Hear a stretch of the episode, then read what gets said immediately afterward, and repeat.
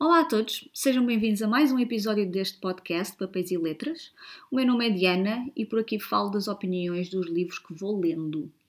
Hoje venho falar-vos do livro que li mais recentemente, que se chama Ninth House, da autora Lee Bardugo. Este livro é de 2019, eh, é o primeiro livro que eu li dela e li-o juntamente com o, audiobook respectivo. O que é que eu tenho a dizer?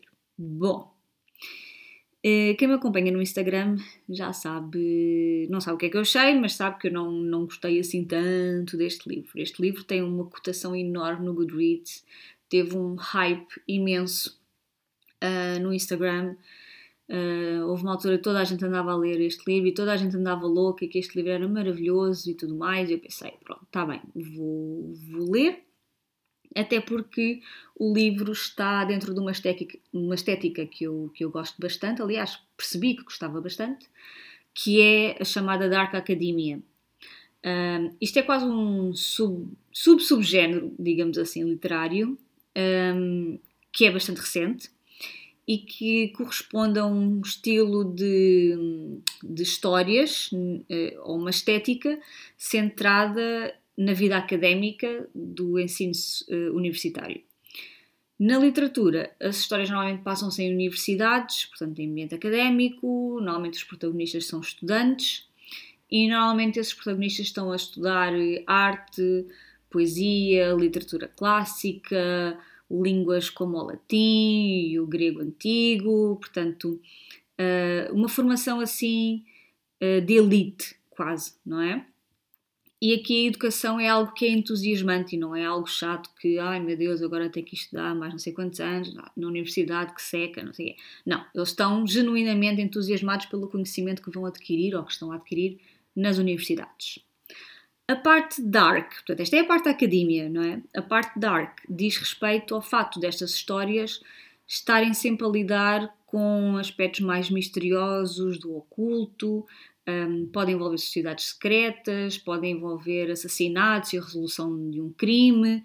Portanto, há aqui sempre uma parte mais, mais negra que acaba por tornar também as histórias mais excitantes, digamos assim, não é? Um, algumas, há algumas obras que são consideradas, um, como, como é que eu ia dizer, uh, marcas deste, deste género, uma delas é o The Secret History, ou A História Secreta, de Donna Tartt, que eu li há dois anos, se não me engano, e adorei. Eu gostei mesmo muito desse livro. E gostei tanto que eu pensei, bom, de facto, este género é para mim. E este, e este livro da Lee Bardugo uh, parecia-me um indicado. Eu, na altura, li a sinopse e pareceu-me que, sim senhora, isto corresponde aos meus interesses, vou entrar nesta leitura. E como eu estava a dizer, o The Secret History, então, A História Secreta de Donna Tartt, é um dos livros o If We Were Villains, do M.L. Rio, também, eu tenho cá uh, no Coop também para, para ler e tenho o audiobook. Uh, o The Maidens, do Alex Michaelidis, o mesmo autor da Paciente Silenciosa, e este Ninth House também.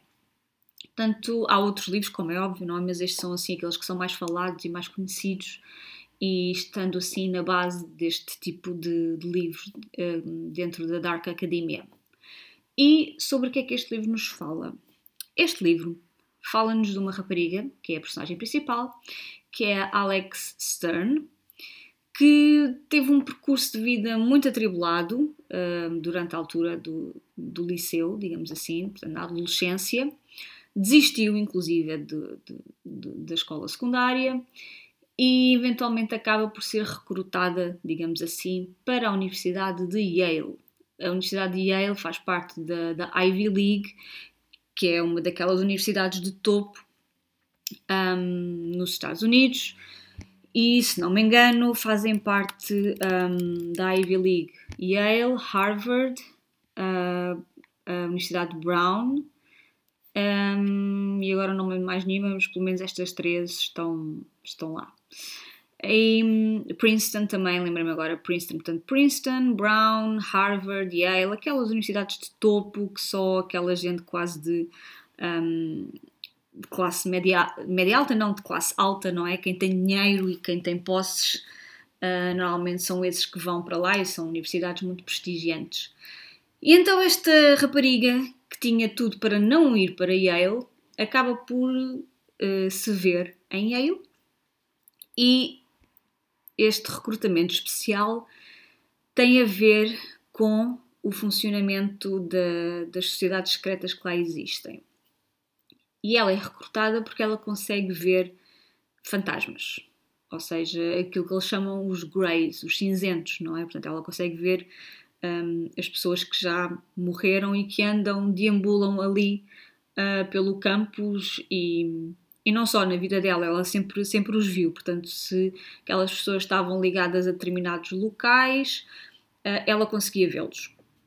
E essa habilidade então é aquilo que a torna especial e, e torna-a numa figura essencial uh, numa das sociedades de Yale, chamada Lethe, e esta é uma, dos, uma, uma, das várias sociedades secretas, há oito no total, que são chamadas as casas, um, e então cada casa é especialista, digamos assim, num determinado tipo de arte oculta e de magia, e Lethe é a nona casa e, é uma, e, e acaba por eh, monitorizar a atividade das outras casas de forma a que não haja transgressões, que não haja coisas feitas uh, fora das regras, digamos assim. E, e eu pensei, isto tem tudo para dar certo, para mim, não é? é só, que, só que não deu. para mim houve alguns problemas e eu não detestei o livro, atenção, o livro não é horrível, nem nada disso, mas ficou muito aquém das minhas expectativas. Primeiro, uma das coisas que me chamou logo a atenção quase desde o início foi um, alguns problemas de ritmo.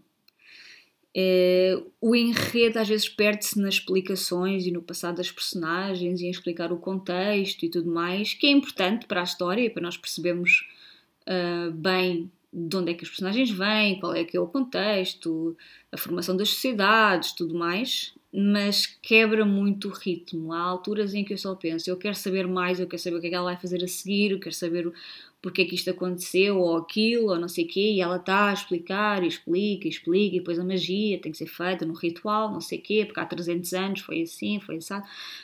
E eu percebo, mas cansa, percebem? para aí as últimas 50 ou 100 páginas do livro é que foram bem mais interessantes e com um ritmo mais, mais rápido, mais uh, alucinante, com coisas surpreendentes a acontecerem. E, mas quer dizer, ler um livro de 450 páginas só pelas últimas 50 ou 100 é um bocadinho complicado, não é? Mas de facto essas últimas páginas leram-se muito bem e muito rápido porque de facto há sempre coisas a acontecer e nós queremos saber o que é que vai acontecer a seguir e tal, mas depois, mas até, até chegar a esse ponto a coisa engonha e, e demora a acontecer e não sei quê. Nós também vemos a. Um, vemos o. Ai, credo, agora falta-me o nome do, do, do rapaz. Uh, que agora. Fogo. Epá. Uh, Darlington, lembrei. Uh, nós seguimos também a história de uma outra personagem que é o Darlington, que é uma espécie de mentor, digamos assim, para a Alex. Portanto, ela quando entra, há sempre alguém designado da própria casa para ensinar tudo aquilo que tem que ser ensinado àqueles que entram de novo. E o Darlington é essa pessoa, é ele que vai ensinar a Alex todas as regras, todos os rituais, todas as proteções, toda, pronto, enfim, o que é que é suposto fazer, o que é que não é suposto fazer uh, e como é que todas as sociedades funcionam e tudo mais. E nós sabemos que, enfim, Darlington está numa posição especial, digamos assim, tem uma particularidade que eu não vou aqui falar porque não quero ser spoiler, mas eh, depois, eh, não sei, parece que, não sei, olhem, houve, eu não gosto de nada de dizer isto, mas houve mesmo partes chatas que eu pensei quando é que isto avança. Portanto, a questão aqui do ritmo para mim foi bastante importante. A parte do mistério é bom, a parte sobrenatural também, a parte da magia também. As personagens são bem construídas, mas lá está, há muitas quebras que acabam por tornar a leitura um bocadinho hum, arrastada, digamos assim. Demora a chegar a alguma coisa e, e quase no fim é que se torna interessante. Também esperava mais das tais casas ou das sociedades mágicas. Julguei que fosse haver algo mais uh, do que serem só constituídas por miúdos de famílias ricas e influentes, que é basicamente isso que acontece. Ela, a Alex é a única quase uh, rapariga fora da caixa, é a única que não supostamente não pertence ali, não vem de nenhuma família rica, não tem um passado glorioso a nível académico, não, não nada, não é? E, e essa parte também não foi muito explorada, de facto. Os outros são todos de grandes famílias ou de famílias influentes, não sei quem é do Senado, não sei quem foi presidente, não sei quem é dono da empresa X, enfim. E, e depois os aspectos mágicos, portanto, cada casa, digamos, é especialista num tipo de magia e depois isso não é explorado, não é apresentado. Eu, sei, eu sei que o livro vai ser parte de uma, de uma série, não é? Portanto, vai haver mais livros. Esses elementos, se calhar, vão ser explorados nos outros livros, mas neste soube, soube muito a pouco, não é? Não conhecemos muitas pessoas das outras sociedades, não sabemos muito bem especificamente o que é que elas fazem e, e em que ambientes é que se deambulam e tudo mais, não é? E então não senti que nada disto fosse, fosse explorado. A magia está muito uh, circunscrita à, à Alex e às coisas que ela tem de fazer, que faz sentido porque ela é a personagem principal, mas depois não vemos mais nada para além disso, percebem? E isso acabou, quer dizer, eu pensei, uau, oito casas, mais uma nona, que é esta que monitoriza o funcionamento das outras. Isto vai haver aqui, sei lá, batalhas campais de magia, qualquer, qualquer coisa do género. Estou a exagerar, como é óbvio, não é? Mas achei que fosse que mexesse mais com estas dinâmicas e mexe alguma coisa, claro que sim, uh, mas uh, porque há um mistério a ser resolvido, há um crime a ser resolvido, mas, mas, mas depois soube-me soube a pouco, percebem? Soube-me a pouco. E um, em relação aos elementos uh, sobrenaturais, portanto, esta rapariga vê uh, fantasmas, há aqui muita coisa envolvida mas tive a sensação de que a autora estava a tentar incluir muitos elementos fantásticos e de magia e de sobrenatural e tudo mais, para criar esta atmosfera misteriosa, assustadora e isso, mas depois eles não se, como é que eu ia dizer, não se concretizaram. Não sei se estou a fazer sentido. Ou seja, os elementos estão lá, mas para mim a atmosfera não foi criada. E aquilo que eu senti foi que estava apenas a seguir a história de uma miúda que vê fantasmas. Foi basicamente isto. Uh, se calhar estou a ser um bocadinho injusta, porque há pessoas que não vão ver uh, isto de, de, desta forma, não é? E de facto uh, o mundo que ela cria é muito completo e é interessante, mas depois não, para mim, a nível sensorial e emocional, não, não senti isso, percebem? Por isso é que também fiquei um bocadinho desiludida em relação a isso.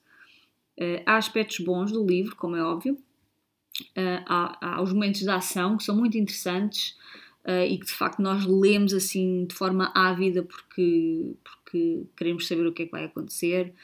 Um, as partes em que a Alex descobre coisas, um, segredos passados, coisas relacionadas com o tal, com o tal crime que é preciso resolver essas partes são interessantes e são boas, mas eh, depois o resto é um bocadinho morno e há partes que são muito mastigadas, digamos assim, eh, assim a roçar o chato mesmo.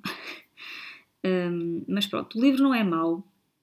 Eu não achei que fosse um livro mau, aliás, se fosse um livro mau eu, eu nem sequer tinha lido o livro até ao fim, não é? Não tinha tido paciência.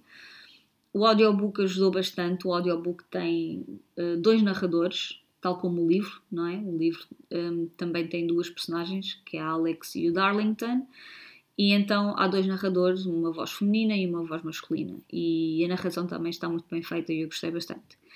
E, mas, mas pronto, quer dizer, não foi para mim, não foi tinha tudo para dar certo, tinha tudo para eu gostar, mas depois acho que a execução um, deixou um bocadinho a desejar para mim um, em relação aos aspectos que eu já mencionei.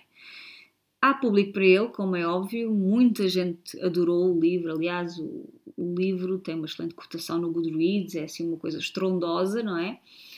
Uh, mas pronto, olhem, não foi, não foi para mim, não foi totalmente para mim. É, é assim um gostei com esperava gostar mais, não é?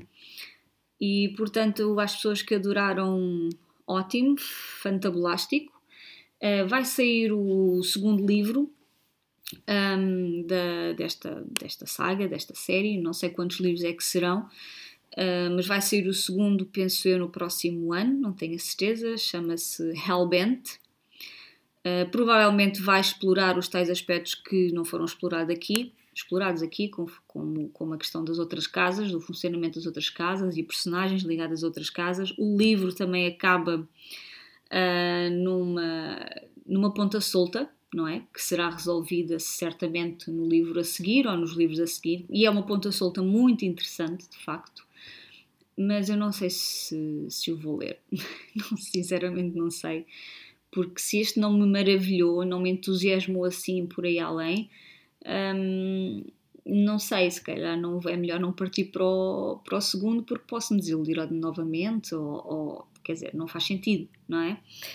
Por isso, olhem, se quiserem ler, leiam, se for a vossa onda, se for a vossa praia, uh, leiam, o livro, é, o livro é bom, não, não é um livro mau, mas eu esperava mais dele, uh, tendo em conta tudo aquilo que surgiu na altura e, e, as coisas que eu li também em relação ao livro, que também acabou por, por aumentar as minhas expectativas.